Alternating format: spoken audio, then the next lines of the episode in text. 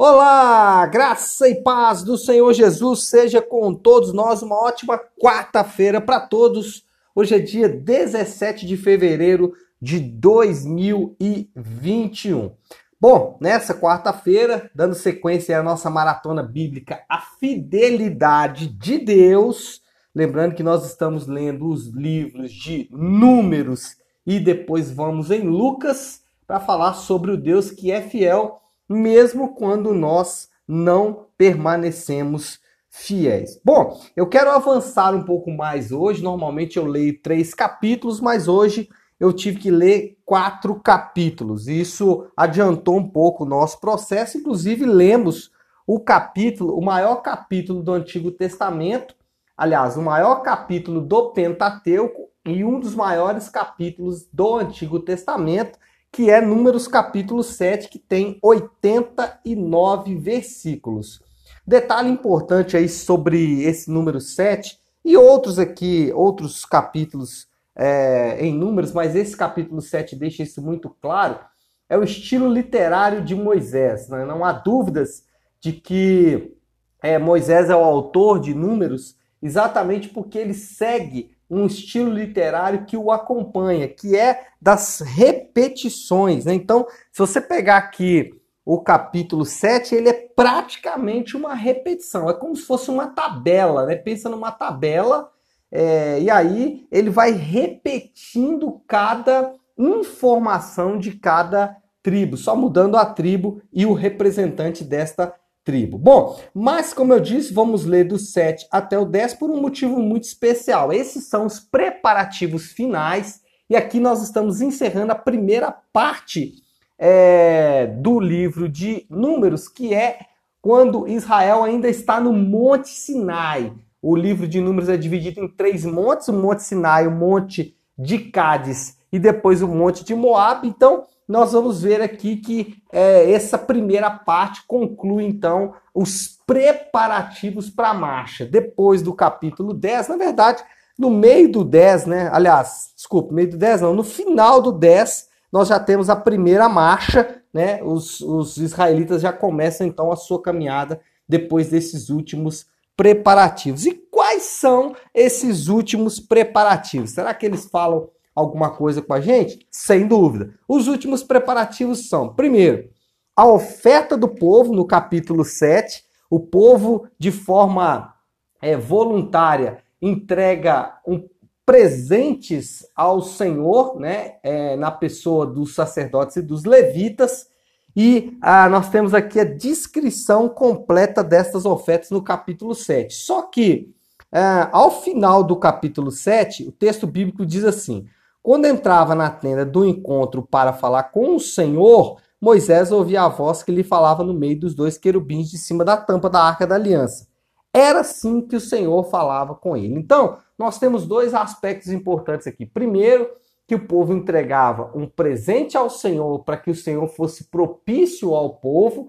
É, nós chamamos isso de propiciação. E o Senhor, ele estabelece Moisés como intercessor diante dele pelo povo. Então, dois é, elementos que nos chamam a atenção e que nos apontam para o Senhor Jesus. Primeiro, ele é a nossa oferta de propiciação. Nós não precisamos levar todos esses elementos aqui, ouro, bodes, carneiros, etc e tal. Por quê?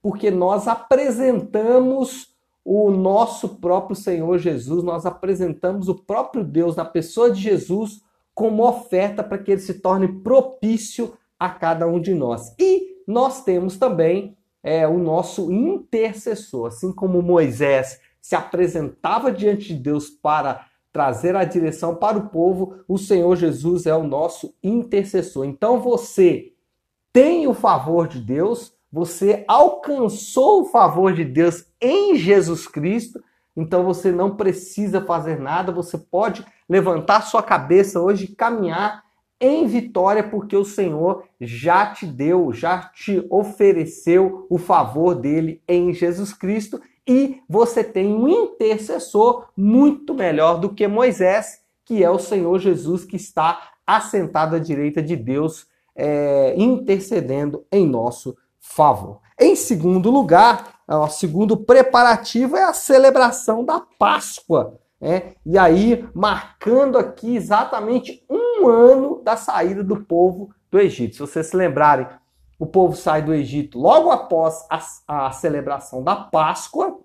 E agora nós temos a segunda celebração da Páscoa no capítulo de número 9.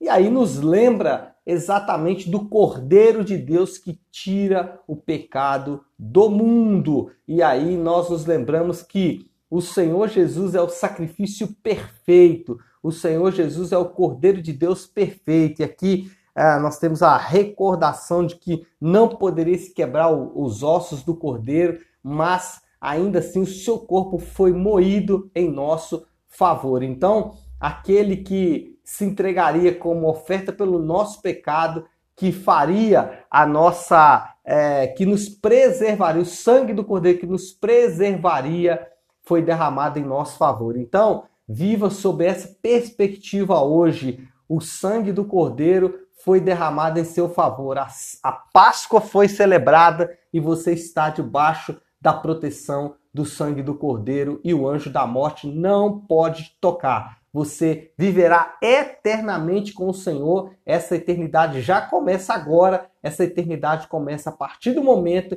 em que o Espírito Santo aplica a obra da salvação no seu interior e você pode descansar, porque você estará eternamente com o Senhor e essa eternidade já começa agora. Então se alegre porque o Cordeiro de Deus foi morto em seu favor. E por último, nós vamos ter o último preparativo, preparativo derradeiro, que é a nuvem. Assim que a tenda do encontro, né? Assim que, aliás, a tenda do encontro, assim que o tabernáculo ficou pronto, uma nuvem ficou sobre o tabernáculo de dia protegia contra o sol e à noite era como uma nuvem de fogo, uma coluna de fogo. Então, o que nós temos aqui é a direção por meio da nuvem, é o último preparativo. Para onde eles caminhariam? Eles caminhariam para onde a nuvem apontasse. Aqui nós temos duas coisas. Primeiro, Jesus ele é a nossa nuvem, ele é a direção, é para onde nós devemos apontar sempre, sempre, sempre, sempre. Devemos olhar sempre para onde o Senhor Jesus vai para que nós possamos então andar de acordo com as suas pegadas. E aonde temos o registro de das direções aonde o Senhor Jesus toma? É na Bíblia Sagrada, é nas Escrituras. Então, nós temos hoje uma nuvem que nos mostra a direção. Algumas pessoas confiam em cartomantes, em búzios, em coisas criadas. Nós criamos, eh, nós, nós cremos na direção que vem da palavra do nosso Deus, e é nessa palavra que nós confiamos em todo o tempo. Então, pode confiar na palavra do Senhor, pode meditar nela, contempla a glória do Senhor revelada em Sua palavra, contempla a majestade de um Deus amoroso, de um Deus fiel, de um Deus justo, um Deus que cuida de cada detalhe, um Deus que prepara cada detalhe para que os seus filhos possam encontrar a glória eterna, possam ver a glória eterna, possam é, poder uh, contemplar sua glória eterna. Essa é a palavra. Posso estar diante da sua glória eterna. E ao estarmos diante da glória eterna do Rei, nós somos completamente transformados, tá bom? Então é isso, pessoal. Uma ótima quarta-feira a todos. Fiquem com Deus e Deus abençoe.